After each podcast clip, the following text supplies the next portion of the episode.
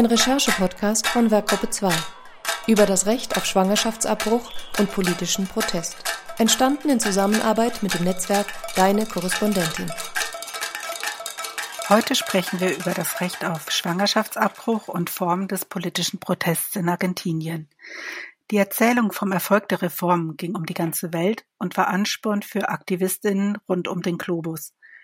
Wir möchten erfahren, wie es gelungen ist, das Abtreibungsrecht in Argentinien zu ändern, wie die Umsetzung in der Praxis gelingt und welche Widerstände es auch jetzt noch gibt. Unsere Gäste sind heute die Künstlerin und Aktivistin Marina Rosenzweig aus Tucumán, dem Norden von Argentinien. Außerdem dabei ist die Journalistin Anne Herberg.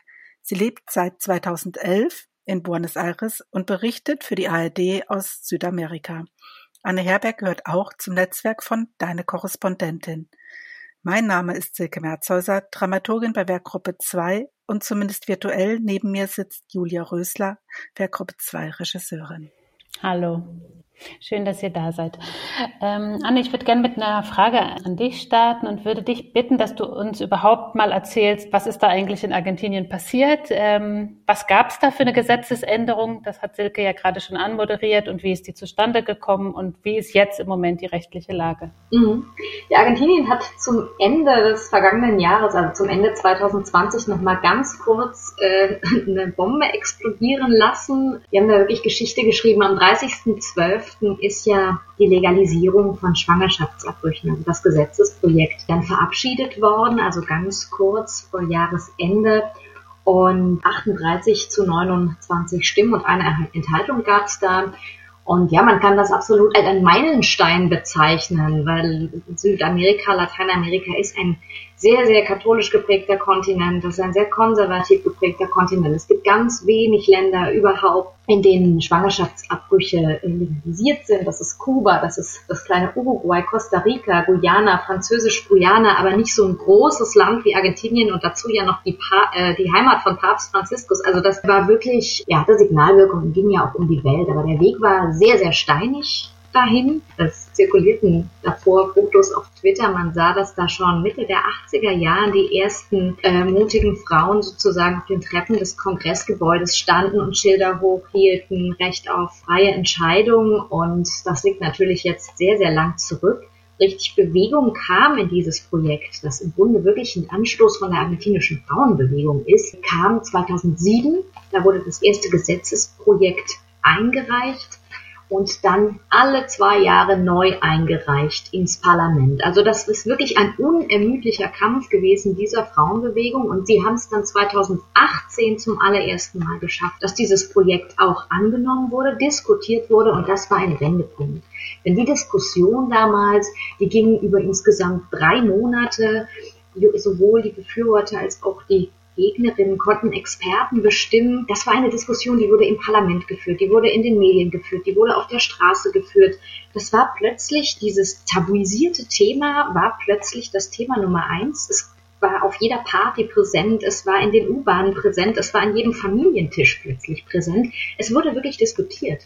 Und es ist ja gescheitert 2018 im Senat damals, also wird ja in Argentinien, ist das wie in den USA, es gibt das Unter- und Oberhaus und es kam erst durch die Abgeordnetenkammer, aber im Senat ist es gescheitert. Und dann war das aber trotzdem ein Wandel, weil die gesellschaftliche Mobilisierung in diesem Zusammenhang so groß war, also da ist wirklich eine neue Bewegung entstanden, die dieses Projekt auch weiter vorangetrieben hat, dass es dann 2019 zum Wahlversprechen der neu gewählten Regierung wurde. Die hat sich das sozusagen auf die Schultern genommen und hat gesagt, wir werden dieses Thema bei uns auf die Agenda nehmen. Ich verspreche, dass ich ein Gesetzesprojekt einreichen werde, sagte damals äh, der Präsident. Innerhalb von zehn Tagen meinte er, dann kam die Pandemie, dann ist das Thema komplett von der Agenda verschwunden. Aber kurz vor Ablauf 2020 ist das dann passiert und ist dann auch durchgekommen. Man muss dazu sagen, es ist nicht das Gesetzesprojekt, das diese Frauenbewegung angestoßen hat. Es gab Änderungen. Die Regierung hat sich sozusagen dann selber ihr eigenes Gesetzesprojekt daraus gestrickt, das aber sehr, sehr stark angelehnt ist an äh, die Basis, die äh, von der sogenannten Campagna kommt. Schwangerschaftsabbrüche sind innerhalb der ersten 14 Schwangerschaftswochen erlaubt. Sie können kostenlos im öffentlichen Gesundheitssystem durchgeführt werden. Vielen Dank. Ja, das ist tatsächlich ganz beeindruckend. Natürlich auch beeindruckend zu hören, wie lang auch der Weg in Argentinien war, um das zu erreichen. Wenn du sagst, das fing schon in den 80er Jahren an. Marina, du warst ja ganz aktiv beteiligt an den Protesten, zumindest wahrscheinlich nicht seit den 80er Jahren, aber ähm, in der letzten Zeit ja schon. Ich habe auf Facebook Bilder von dir gesehen mit dem grünen Halstuch.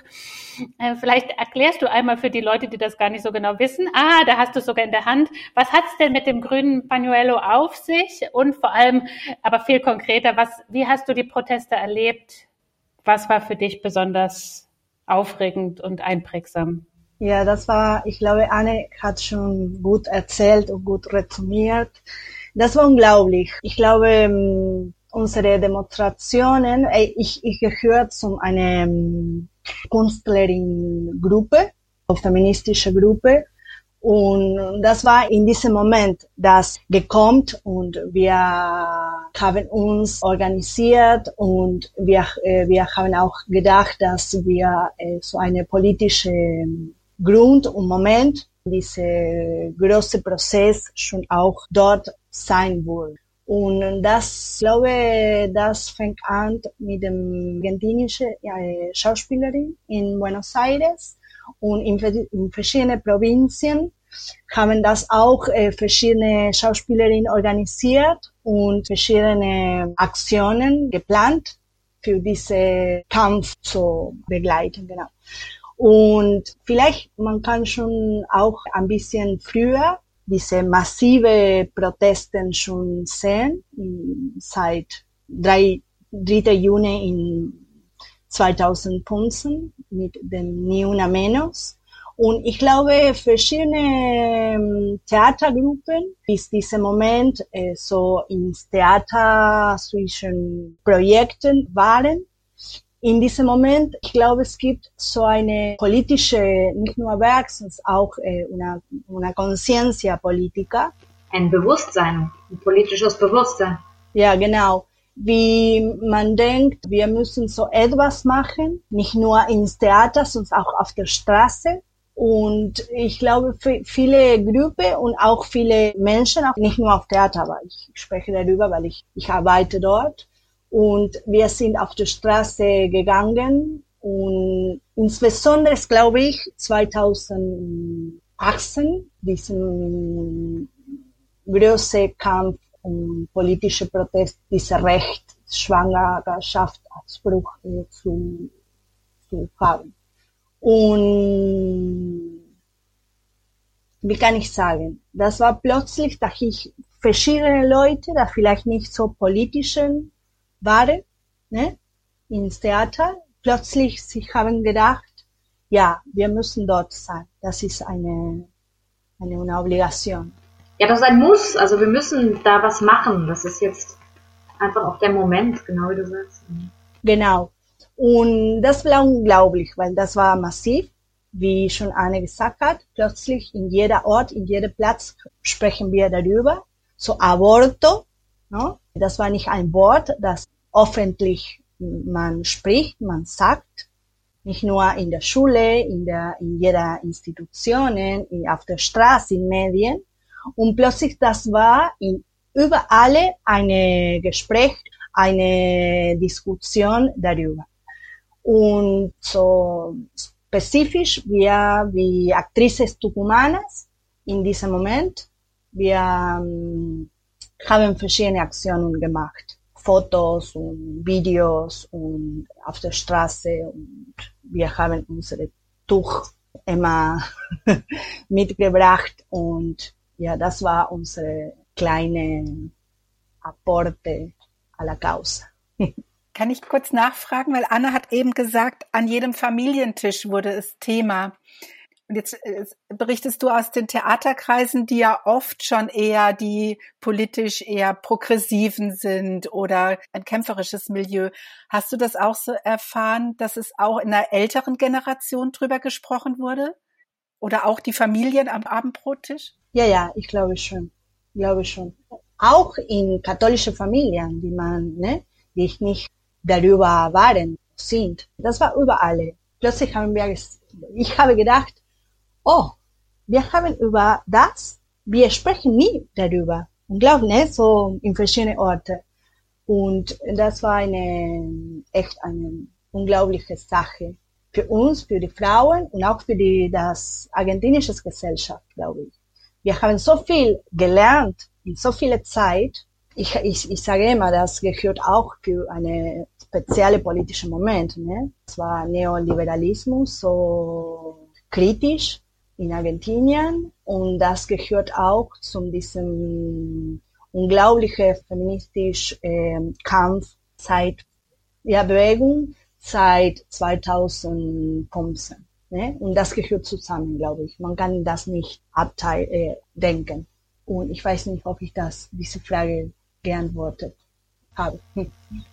Ja, ich möchte da auch nochmal anschließen, ähm, weil ich ganz oft auch als Journalistin gefragt wurde, ähm, wie kann denn das sein, dass das jetzt auch gerade in Argentinien, in der Heimat des Papstes äh, passiert ist? Und Argentinien ist aber, das muss man schon sagen, eine Gesellschaft mit dieser absoluten Kulturmetropole Buenos Aires, die ähm, immer sehr aktiv war in sozialen Kämpfen.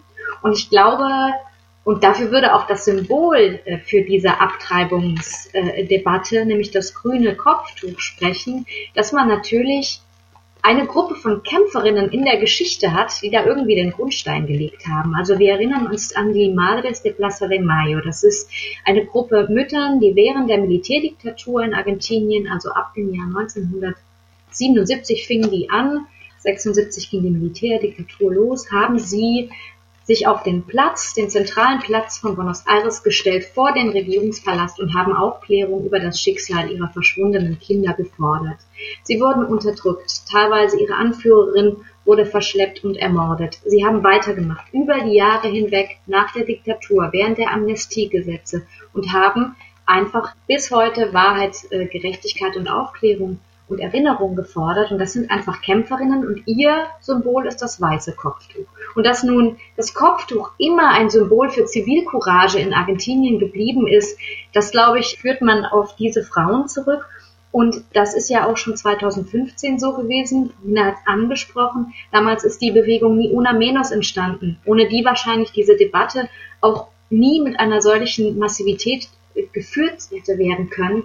Damals ging nach einer Serie besonders brutaler Frauenmorde hat eine Gruppe von Schriftstellerinnen und Journalistinnen zum Widerstand aufgerufen mit dem Hashtag Ni una menos, übersetzt etwa keine einzige weniger, also nicht noch eine ermordete Frau mehr.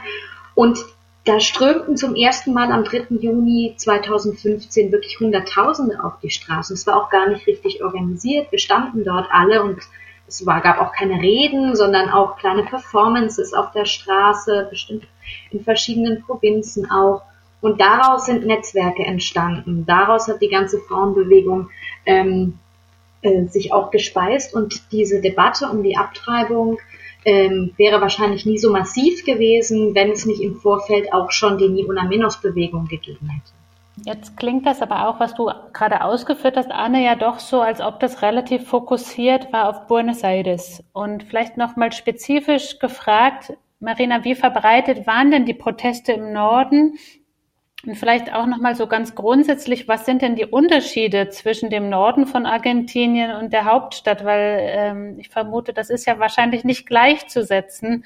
Und vermutlich ist es ja ich würde jetzt erwarten, dass die Widerstände im Norden größer waren, aber das kannst du besser beurteilen. Wie, wie hast du das erlebt? Waren die Leute offen, als ihr, gab es Anfeindungen, als ihr auf der Straße wart mit euren grünen Halstüchern? Ja, vielleicht ähm, in Tucumán, im Norden und auch in Tucumán, alles dauert ein bisschen mehr als in Buenos Aires. Immer so, Norden Argentinien ist sehr konservativ, noch mehr als die Reste von Argentinien und sehr katholisch.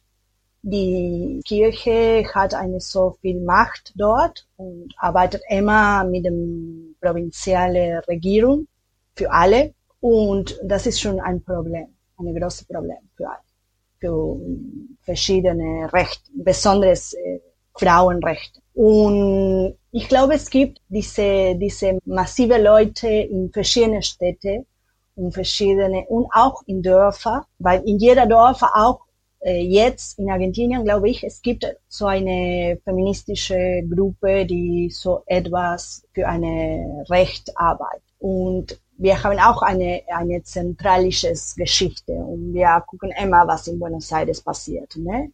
Das ist so. Das es ist gut für etwa, für, für einzige Sache und vielleicht nicht für anderes, ne? Aber für diese solche Sache, wo man, man, man guckt, dass Buenos Aires so für eine Protest, eine große Protest hat, andere, verschiedene andere Städte se, se, se summen, ne?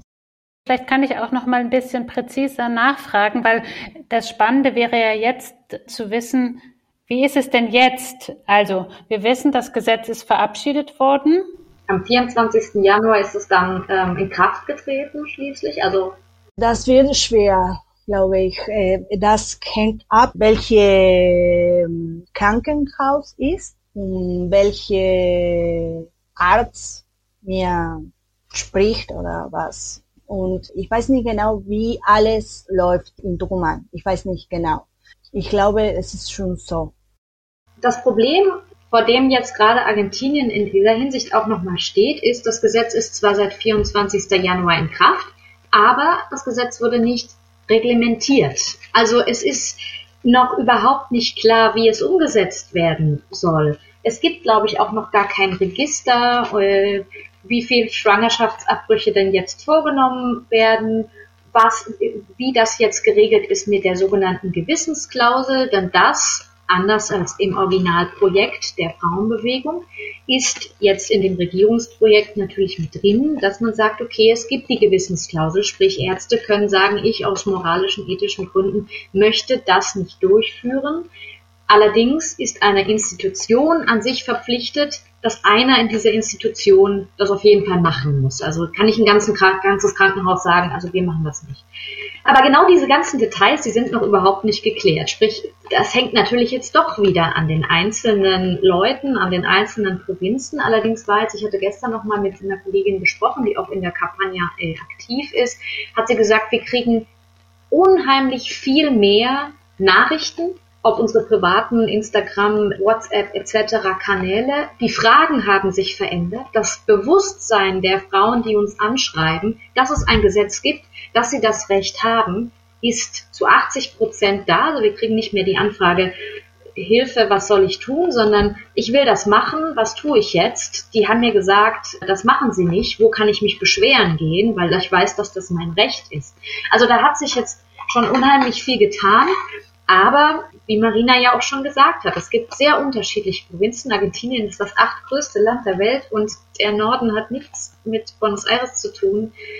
Tucumán zum Beispiel hat sich als Provinz pro vida mal äh, selbst erklärt. Chaco, eine andere Provinz äh, im Norden, hat gleich nach äh, Inkrafttreten des Gesetzes juristische Schritte eingeleitet. Genauso in San Luis das heißt, da passiert ganz viel gerade und es ist noch nicht klar, wie das dann wirklich umgesetzt wird.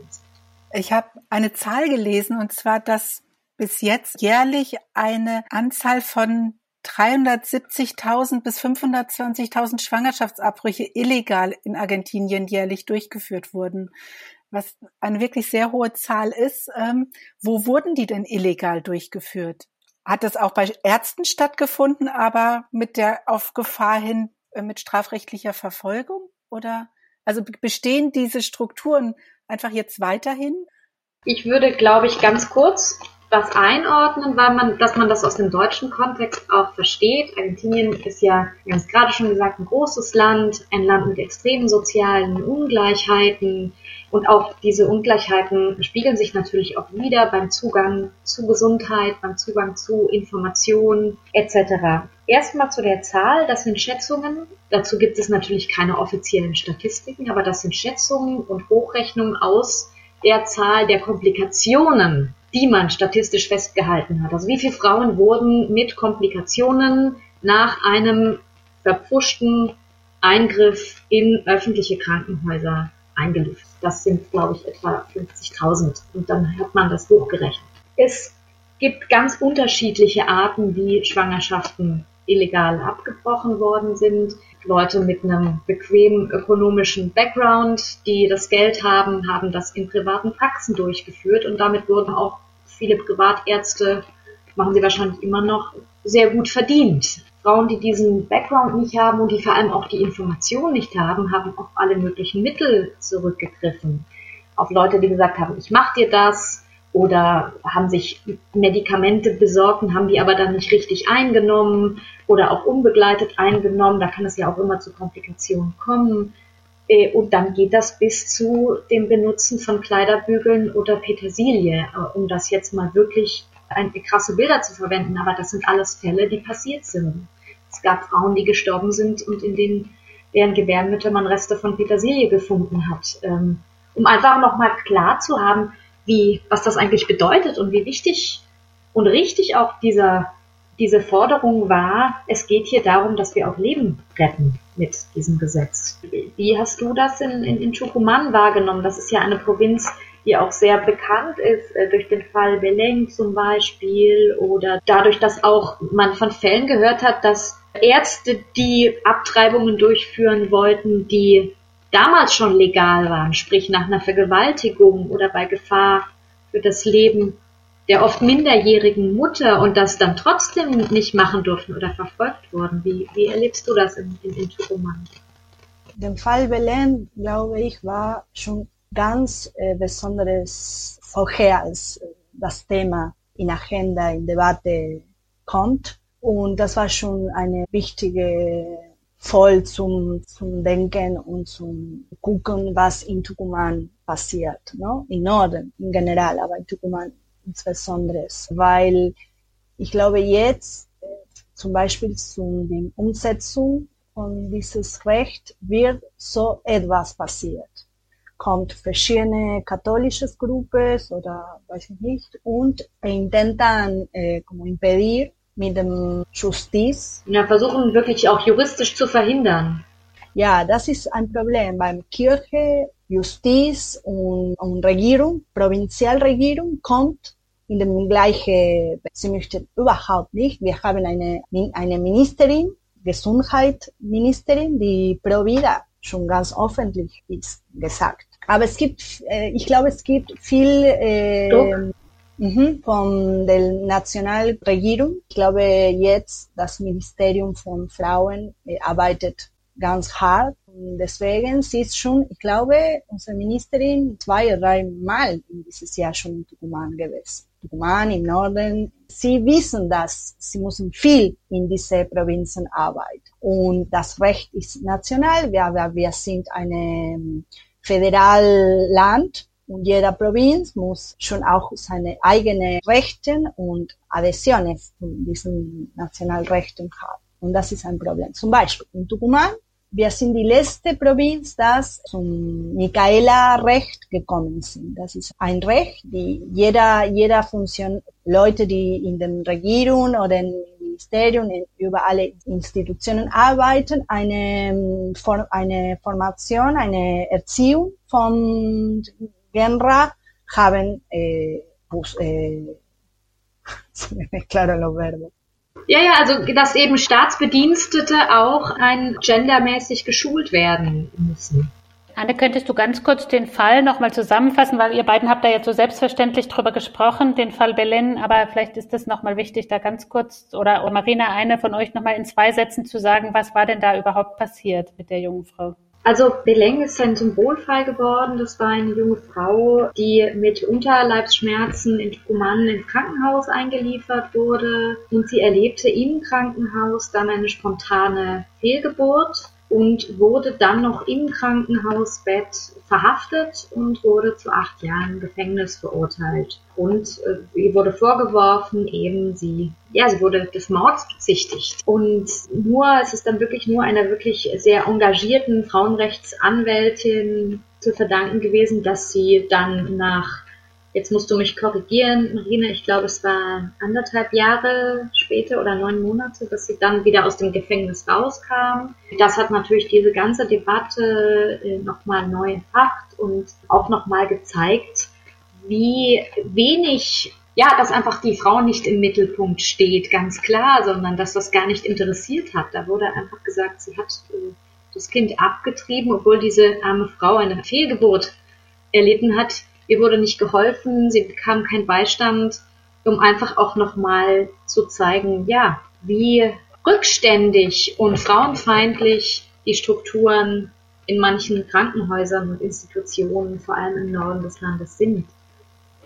Und Anne, kannst du jetzt, wenn wir das so hören aus dem Norden, wie fühlt sich das denn aus hauptstädtischer Perspektive an? Ein bisschen hast du ja schon beschrieben oder Marina, du auch von der Justiz- und Gesundheitsministerin, die jetzt versuchen, dort auch ähm, die Umsetzung dieses Gesetzes zu gewährleisten. Aber was kann man denn noch tun? Also was kann man denn auch aus aktivistischer Seite tun oder aus informationsjournalistischer Perspektive, um dafür zu sorgen, dass diese Idee, die damit verknüpft ist, sich jetzt auch im Norden realisiert?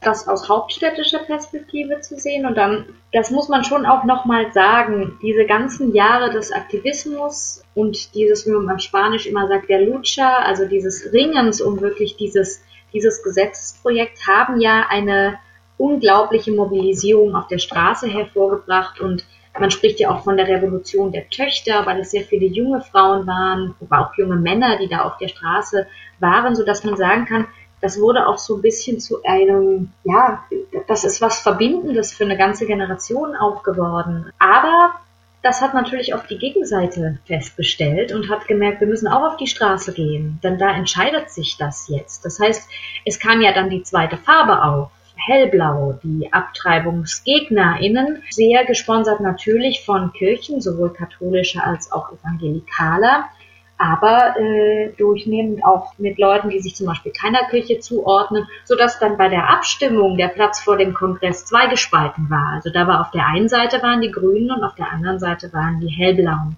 Und das waren also wirklich zwei Lager und die GegnerInnen, die machen natürlich auch sehr, sehr stark mobil und da gibt es unterschiedliche Mechanismen, es wurde über sozialen Medien mobil gemacht. Es wird aber auch territorial natürlich der Einfluss geltend gemacht. Und gerade territorial hat die Kirche natürlich großen Einfluss. Nehmen wir zum Beispiel mal die vielen prekären Viertel in Buenos Aires. Dort sind die Kirchen gerade jetzt erneut in der Krise oft die einzigen, die Hilfe leisten, auch die einzigen Anlaufstellen, wenn man ja, wenn man private Probleme hat, die dort einfach Ratschläge erteilen. Wenn ich jetzt als Frau ein Problem habe, dann ist oft natürlich die kirchliche Anstalt oder die kirchliche Institution mein erster Anlaufpunkt, von dem ich auch Informationen bekomme. Das heißt, dort wird natürlich auch bestimmte Informationen werden dort nicht weitergegeben. Also es wird jetzt auch kein Priester in einer in, in einem informellen Viertel einer Frau sagen, also hier, da kannst du jetzt abtreiben gehen, sondern da ist natürlich die Position eine andere.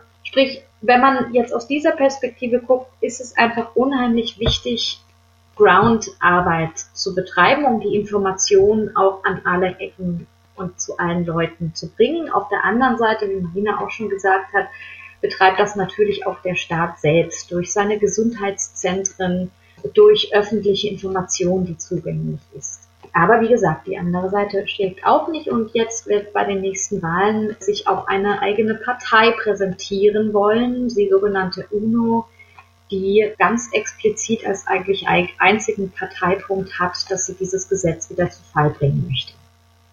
Ja, vielleicht dazu, weil das eventuell dazu passt. Es gab ja jetzt auch in den letzten Wochen den Fall dieser Soziologiestudentin, dass, ich weiß nicht, ob äh, ihr dazu was erzählen könnt, Maria del Valle González López, die ja äh, kurz nach einem Schwangerschaftsabbruch gestorben ist und das wurde natürlich sofort ausgenutzt von bestimmten Medien, sofern ich das mitbekommen habe von hier.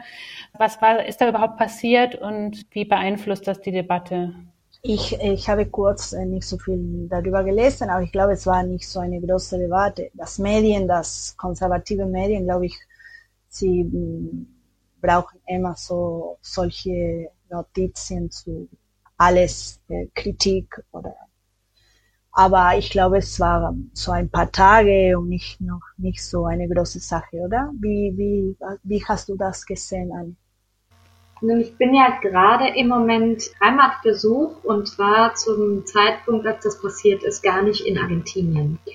Und hatte mich dann auf die Frage hin gewundert, weil ich davon tatsächlich nichts mitbekommen hatte und habe dann sehr viel gegoogelt und habe äh, die Nachrichten dazu nicht in den großen einschlägigen Medien gefunden, sondern ähm, also in Clarin, der großen Zeitung, gab es einen Artikel, aber in den anderen Zeitungen gab es keine Artikel, es wurde auch nicht weiterverfolgt von auch Journalistinnen, die alle Themen aufgreifen, die in irgendeiner Weise mit diesem Thema zu tun haben. Und das hat mich skeptisch gemacht. Also habe ich noch mal ein bisschen weiter geforscht und es gab tatsächlich drei Tage, nachdem diese Nachricht über die sozialen Medien vor allem verbreitet wurde, eine Klarstellung von der radikalen Partei, denn das Mädchen war äh, Teil dieser Partei, die klarstellte, dass es wohl nichts mit einer, also dass dieser Zusammenhang mit einem Schwangerschaftsabbruch, dass sie das nicht bestätigen können, dass dieser Zusammenhang hergestellt wird. Und seitdem hört man nichts mehr. Der Fall wurde untersucht aber das, was ich jetzt gehört habe, ich kann das auch nicht bestätigen, weil ich habe es nicht schriftlich, ist, dass diese Frau an etwas anderem gestorben ist. Also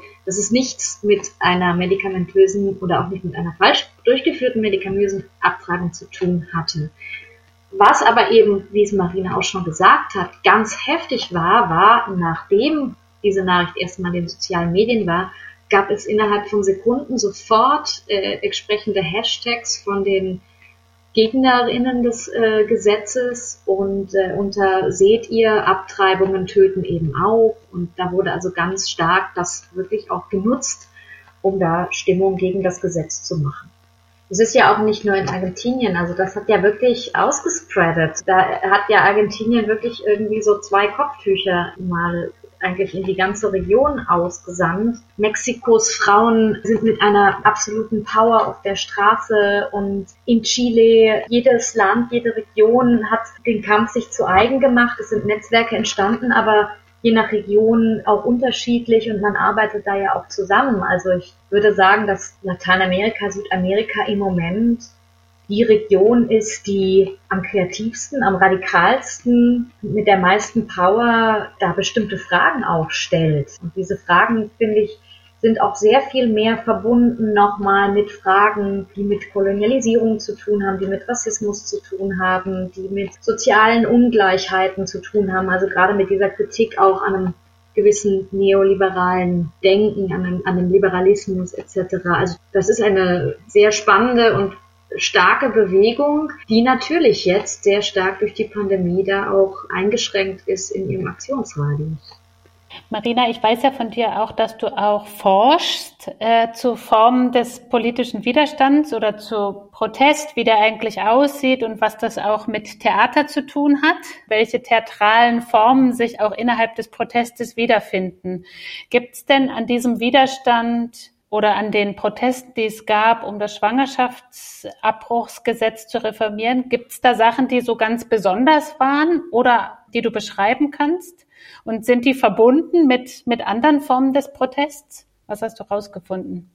Ja, ich glaube, ähm, es ist ganz wichtig, weil dieses Jahr in Argentinien passiert ist, weil insbesondere für, für diese, Anne hat schon erzählt, wir haben eine lange Geschichte von Frauen, von der Macht von Frauen auf der Straße bis por lo menos desde las Madres de Plaza de Mayo, ¿no? Aber insbesondere ins Theater, ich glaube, es, es, es kommt eine, wie kann man sagen, eine Transteatralisation, ¿no? Una, una, eine Theatralität von der Straße, das kommt im Dialog mit dem Theater. Vielleicht für Europa oder Deutschland ist nicht so eine Frage, ne? weil diese esos Cruces sind immer gedacht und probiert schon lange. Aber vielleicht für Argentinien, vielleicht für Norden Argentinien, wo ich studiert, das es ist nicht eine, es ist vielleicht eine neue Frage zu, zu machen. Was, was machen wir für unsere Körper? Wie diese Körperlichkeit in Gruppe anderes bedeutet. Und ich glaube, es gibt a ver, lo digo un poco en castellano, porque no lo estoy expresando muy bien. De pronto, eso, aparece como un cuerpo colectivo, ¿no? Con, con, una, con una fuerza y con una potencia que, eh, un cuerpo colectivo además de, sobre todo de mujeres, que no habíamos visto hasta acá, este, en Argentina en general, pero sobre todo vuelvo a decir, en el, norte argentino, donde la presencia de la mujer en las calles por ahí todavía es una novedad o, o, no, o, o no se ve tanto, ¿no? Sie sagt, diese, ja, im Zusammenhang natürlich mit all dem, was wir jetzt besprochen haben, ist sozusagen auch fürs Theater und für ihre Arbeit und für die Kunst auch so ein, ja, ein kollektiver Körper entstanden der Frau. Und dass die Frau, der eben auch auf der Straße im Norden von Argentinien jetzt zu sehen ist. Also es geht natürlich um Sichtbarkeit und es geht auch um diese, dieses Kollektive und dieses Zusammenarbeiten und dass da plötzlich was ist in der, im öffentlichen Raum, was diese Präsenz der, der Frau und der Frauen und auch der damit zusammenhängenden Fragen einfach in den öffentlichen Raum getragen hat. Und dass das für den Norden eben schon was Neues ist, weil das gab es vorher so noch nicht. Und bedeutet das denn dann auch, dass sich grundsätzlich, also über das Thema Schwangerschaftsabbruch hinaus, dieser öffentliche weibliche Körper und der Raum, den er beansprucht in der Öffentlichkeit, bedeutet, verändert sich dadurch auch was in der Beziehung grundsätzlich zwischen Männern und Frauen und den Machtverhältnissen? Sin, äh, es ist diese Körper auf der Straße, aber es ist auch die ganze Debatte vom Feminismus jetzt äh, in Agenda hat. Und äh, ich glaube, es ist alles, está todo revuelto, ¿no? Eh, en el mejor sentido. Es gibt viele Elternstrukturen und von Familie, von, dass alles noch einmal gedacht sind. Wir haben ein Problem auch, dass ich jetzt, hasta aquí no, ich, ich habe nicht gesagt, dass, eh, por ejemplo, en Tucumán, ¿cómo se dice? La, Sexualerziehungsgesetz? Ja, es ist noch nicht, war nicht richtig äh, umgesetzt. Ja, genau. Ja, es ist noch nicht richtig. Und, und das ist ein Problem, weil ähm, wir brauchen, das ist schon ein eine, eine Gesetz, ein Recht oder Gesetz, seit äh, 2006 in Argentinien gehabt. Und es ist noch nicht in alle Orte, Plätze äh, oder Provinzen noch umsetzen. Ich glaube, das ist aus meiner Erfahrung eben wirklich der zentrale Punkt. Es war ja immer in der Debatte auch um dieses Gesetz, der war ja dreigeteilt, da hieß es immer, also wir wollen Aufklärung sozusagen, um zu wissen, wie das alles funktioniert. Wir wollen auch Zugang zu Verhütungsmitteln, damit wir nicht schwanger werden. Und äh, wenn wir schwanger werden, ungewollt, möchten wir die Möglichkeit haben, dass wir äh, diese Schwangerschaft auch aus freien Zügen beenden können. Und das, was man eben sieht, auch in meiner täglichen Arbeit als Journalistin, wenn ich in, in Gegenden unterwegs bin, die jetzt vielleicht nicht der Bildungsbürgertum etc. zuzurechnen sind. Heute gibt es sehr, sehr viel, durch diese ganze Debatte gibt es sehr, sehr viel mehr Information. Aber es gibt eben nach wie vor auch ganz viele Ecken in Argentinien, wo es an Informationen fehlt. Und das sind eben dann genau auch die Orte, die dann, wo dann einfach auch Fake News zum Beispiel auf fruchtbaren Boden fallen, wo dann einfach auch äh, natürlich Glaubensfragen auf sehr viel verbreiteter sind, wo dann eben das Tabu auch wieder dazu führt, dass Frauen, die sich in der Notlage befinden, nicht wissen, wohin, an wen sie sich wenden sollen. Und äh, da ist ja wirklich der Schlüssel Information und gerade dieses Gesetz, das es ja auch schon seit 2006 gibt, das, die, die Sexualkundeerziehung an den Schulen. Nun beschreibt ihr ganz viel Disparates über das Land zwischen Land und Stadt, aber auch diese Ungleichzeitigkeit oder Ungleichzeitigkeit genau zwischen der Gesetzgebung und der Umsetzung, die dann erfolgt. Anne, was wäre denn, was ist denn deine Prognose, wie das Land, wie es weitergeht in den nächsten Jahren? Was glaubst du und was hoffst du, wie sich Argentinien entwickeln wird? Ja, ich hatte das ja schon vorher gesagt, dass Argentinien in meiner Wahrnehmung ein Land ist, was sehr fortschrittlich ist auf der einen Seite mit diesem Motor Buenos Aires, wo unheimlich viel Neues gedacht, angepackt und auch mit einer Power vorangetrieben äh, wird. Und dann, wie du es gesagt hast, dieses Wort Ungleichzeitigkeit trifft es, glaube ich, genau auf den Punkt. Ich glaube, so wird es auch bleiben, aber äh, es passiert ja dann immer unheimlich viel. Also es, die Netzwerke breiten sich aus, man ist mehr vernetzt, danke auch das Internet in, in, innerhalb Argentiniens. Die Informationen kommen später in anderen Regionen an, aber dann passiert dort auch mit Verspätung, passiert trotzdem was. Ich glaube, ein ganz wichtiges Beispiel ist vor der Pandemie zum Beispiel das Frauentreffen, das nationale Frauentreffen in Argentinien, bei dem jedes Jahr sich Frauen in verschiedenen Städten äh, des Landes treffen, meistens in den Provinzen und ähm, das letzte Mal waren dort also wirklich Hunderttausende da. Das war massiv. Und die Rückmeldung, die ich bekomme, also man muss sich vorstellen, da kommen Akademikerinnen. Da kommt äh, der Fußballclub aus dem informellen Viertel Vija 31. Da kommt die, Initiat die Frauengruppe der Kleinbäuerin-Initiative äh, Tucuman. Also da, wird, da werden Spusse angeheuert und da wird dann eine ganze Stadt zur Zeltstadt und da wird gemeinsam geackert, da wird gemeinsam gekocht, da wird gemeinsam Fußball gespielt. Also das ist eine riesen Diskussionsveranstaltung und ein Fest und eine riesen Demonstration und dort entstehen Kontakte und aus diesen Kontakten Monaten erwächst dann auch was und in den einzelnen Provinzen. Mit natürlich Schwierigkeiten. Also wenn jetzt die Kampagne eine Twitter-Kampagne startet, dann sagt vielleicht die Frauengruppe in Catamarca, wir haben überhaupt kein Twitter und außerdem hätten wir Twitter, hätten wir nur drei Followerinnen, weil bei uns einfach niemand Twitter nutzt. Also man muss da auch kreativ sein und sich dann eben anpassen. Aber ich glaube, dass Argentinien auch in zehn Jahren weiter eine Vorbildfunktion hoffentlich, das sage ich jetzt nicht neutral, einnimmt in einer Region, die ja, wir sehen es in Brasilien, wir sehen es in anderen Ländern, immer mehr auch zu spüren bekommt, wie fundamentalistischere Gruppen, erzkonservative evangelikale Gruppen, das patriarchale Familienbild hochhalten und in die Richtung Druck machen und eher Frauenrechte wieder beschneiden wollen etc. Ich glaube, dass Argentinien da durchaus ein Land ist, gemeinsam auch mit Chile und mit Mexiko, von dem da Impulse ausgehen werden. Das wird nicht einfach sein. Das wird ein ständiges Ziehen, Seilziehen und Ringen sein. Aber locker lassen die Frauen in Südamerika, glaube ich, nicht mehr. Ja, sehr schön. Marina, und wenn du jetzt uns vielleicht zum Abschluss noch verrätst, was du denn mit deinem politischen und künstlerischen Protest in Zukunft noch erreichen willst? Also wenn du jetzt mal frei spinnen darfst, was wäre dein wildestes, dein kühnstes Ziel? Ich glaube, ich kann das nicht teilen, ne? dieses politische Grund mit dem Kunst- oder Theaterprozess machen. Und ich glaube, wenn wir so langsam von dieser Pandemie weggehen können, das wird echt eine, eine Party, eine große Fest für die Frauen und für die verschiedenen Leute, die zum Straße insbesondere gehen konnten.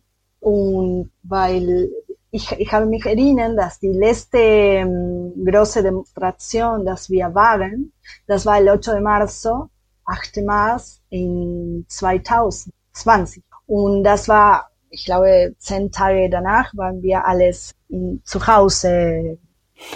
Anne, du wolltest noch was ergänzen.